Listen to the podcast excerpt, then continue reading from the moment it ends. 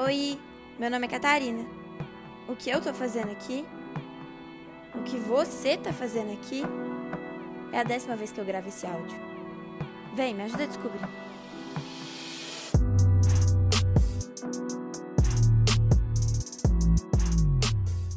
Quando eu crescer, eu quero ser diferente. Sim, esse era o meu sonho profissional. Complicada, né? Não dava para ser uma criança mais específica? Algumas vezes perguntei para meus pais por que eu não era igual todo mundo, que tem certeza que nasceu para cantar, que ama os animais e quer ganhar a vida cuidando deles, que é muito bom em matemática e sabe que quer ser engenheiro. E na maioria das vezes eu recebi aquela clássica resposta de pais: porque você não é todo mundo. Na busca pelo meu propósito, uma das coisas mais importantes que eu aprendi é que não existe comparação. Não existe um exemplo perfeito do meu porquê, nem do seu, nem do dele. Você é extremamente único. Como foi gerado, formado, suas experiências, erros e acertos. Só você tem. Só você viveu especificamente tudo o que viveu só você é exatamente do jeitinho que é.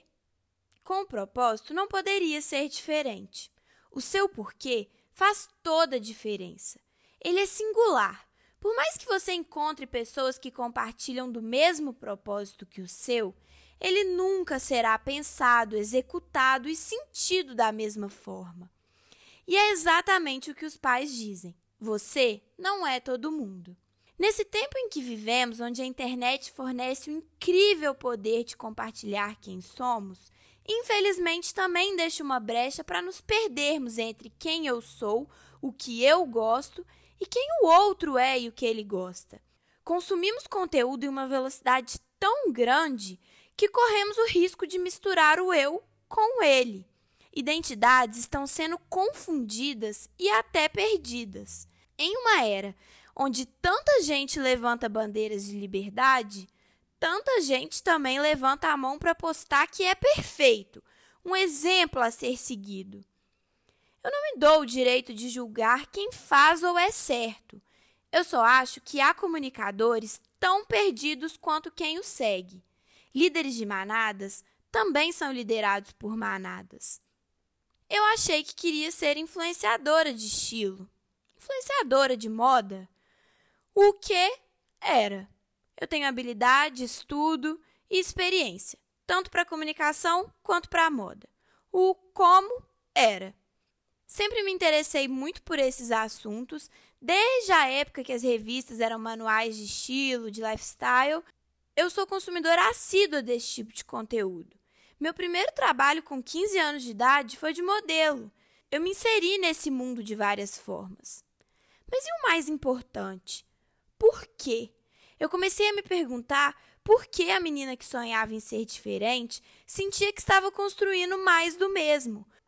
Por que eu não estava mais feliz e motivada com o que eu estava fazendo? Porque eu não sabia mais o motivo de estar fazendo aquilo.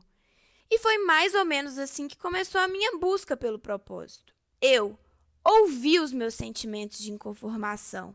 Eu tive coragem de questionar o meu próprio caminho eu me arrisquei saindo da zona de conforto, onde eu já sabia o que e como fazer, para ir em busca de uma resposta que no início eu não sabia como encontrar, muito menos quando eu a acharia.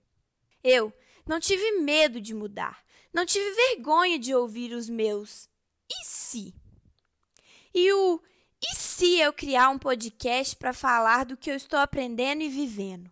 Se transformou em e se eu puder contribuir pelo menos um pouquinho com a jornada de alguém?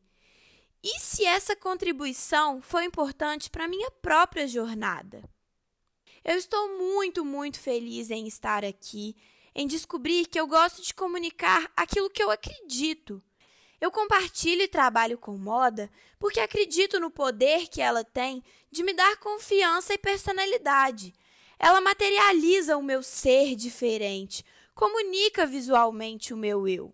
E eu estou aqui compartilhando a importância de conhecer e de buscar o seu propósito, porque eu acredito que esse é o poder. Hoje eu entendo que quando falava quando crescer quero ser diferente, significa quando crescer quero ser eu mesma. Hoje quero ser eu mesma. Amanhã quero ser eu mesma. Isso é ser diferente. O propósito é a essência de quem somos. Vamos aprendendo, descobrindo e evoluindo juntos. Te espero no próximo episódio.